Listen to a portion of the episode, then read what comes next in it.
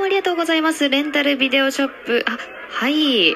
作品名がわからない商品を調べてほしい。あ、かしこまりました。それではわかる要素だけでもお伝えいただいてもよろしいですかね。はい。